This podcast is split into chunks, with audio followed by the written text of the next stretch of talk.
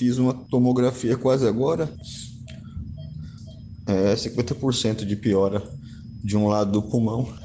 E por medidas preventivas, eu vou descer para UTI para ser melhor monitorado. Estou confiante, mas eu fiquei bem triste com medo. Ore por mim, por favor. O médico falou que isso acontece, é, faz parte do Covid. Mas nós vamos vencer. Uma dor assim absurda no corpo, nas pernas, costas, como se tivesse triturando assim os ossos. Eu não consegui dormir à noite, acordar duas horas da manhã com dor e tomar analgésico e não melhorar essa dor. A tosse persistente também e um pouco de fadiga. Eu tive dois dias de falta de ar intensa, assim, de não conseguir conversar.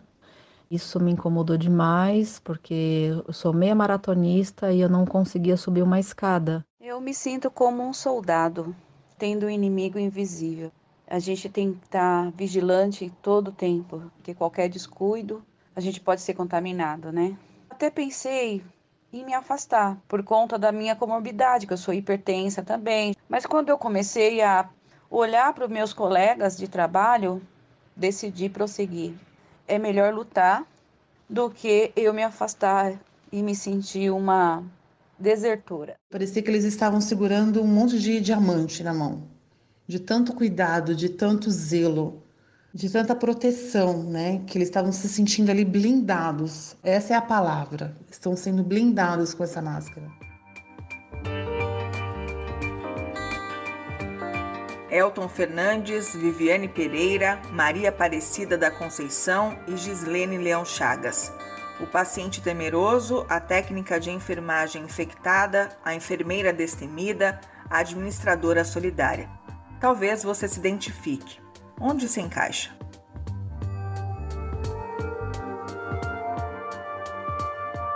Já havia escurecido na Itália quando ouvimos a angústia do Elton. Lembro-me de ver o silencioso desabar do Walter, bem ao meu lado. Contido, sentiu a dor do amigo no Brasil. Até então, para nós, a pandemia gerava um sofrimento diferente, sabe? Recluso, só nosso. Difícil digerir quando o medo de perder chega perto de verdade. Atropela a gente. Elton Fernandes, 34 anos, comprador, marido da Regiane, pai da Sofia e do Enzo, filho, amigo, colega de trabalho, cidadão brasileiro, ser humano. Ficou 15 dias internado na capital paulista.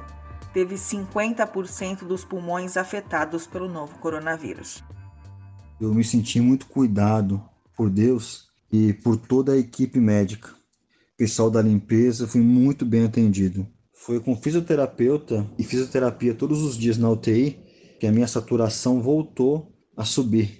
Teve uma noite que eu estava me sentindo muito mal e não podia mais tomar remédio, tinha tomado muito remédio, já a dor continuava. A técnica de enfermagem ficou comigo conversando vários assuntos, ver se eu esqueci um pouco da dor para conseguir depois dormir eu estava na UTI e algumas vezes eu ouvi eles falando: o Elton hoje não está muito bem, está meio chateado, está meio triste. Entra lá então, dá uma força, anima ele, com ele para cima. Realmente um diferencial para mim, nos ajudou muito que você fica isolado naquele quarto, não podendo ver ninguém, e eles ficam cuidando de você com tanto carinho e amor que você fica até com vergonha às vezes, porque muitos dos que me atenderam chegaram a ficar mal com o Covid-19 também. E eles passaram por aquilo que eu estava passando.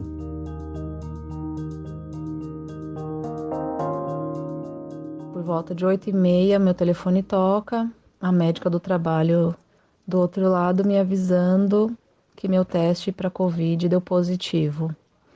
Eu fiquei sem chão, só pensei na minha mãe, que é idosa, minha mãe tem 74 anos, tem um filho de 6 anos e tem uma filha de 16 anos. Então você só pensa nisso, né? O que, que eu vou fazer agora? A técnica de enfermagem Viviane Pereira não silenciou a fragilidade. Tão nossa, tão humana. Passou vários dias em repouso, experimentando a dependência e o cuidado familiar. Voltou ao trabalho numa UTI neonatal em São Paulo, ainda mais forte, ainda mais sensível.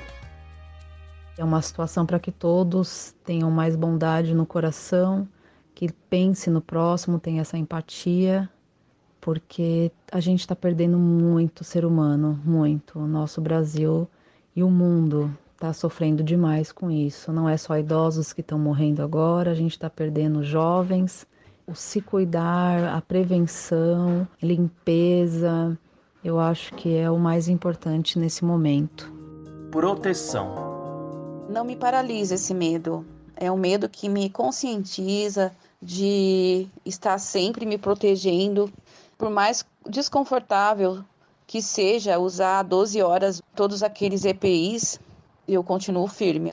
Minha filha Eloá, Julinha, Vitor, a minha mãe, são pessoas que eu tenho me afastado durante esse tempo.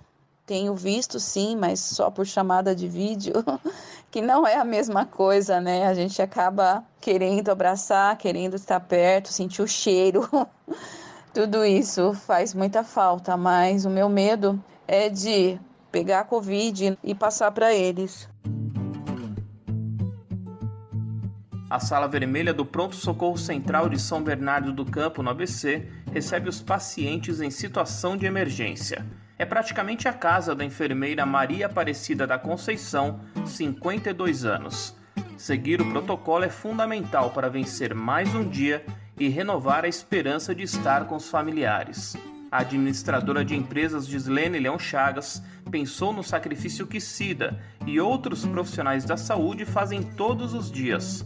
Num ato de solidariedade, doou foi portadora de viseiras produzidas pelo Centro Universitário FEI, Faculdade de Engenharia Industrial, em parceria com empresas. Ela marcou o dia para mim entregar as máscaras. Ela saiu do trabalho e foi lá até a porta do hospital para me entregar as máscaras Face Shield. Eu compartilhei com as minhas colegas, dei uma para cada uma. Foi assim um, um ato de carinho, um ato de cuidado muito grande. E desde então, né, a gente tem se falado bastante. Eu conhecia só de vista e agora sinto como se fosse alguém muito próximo, alguém que, poxa, tá se preocupando conosco.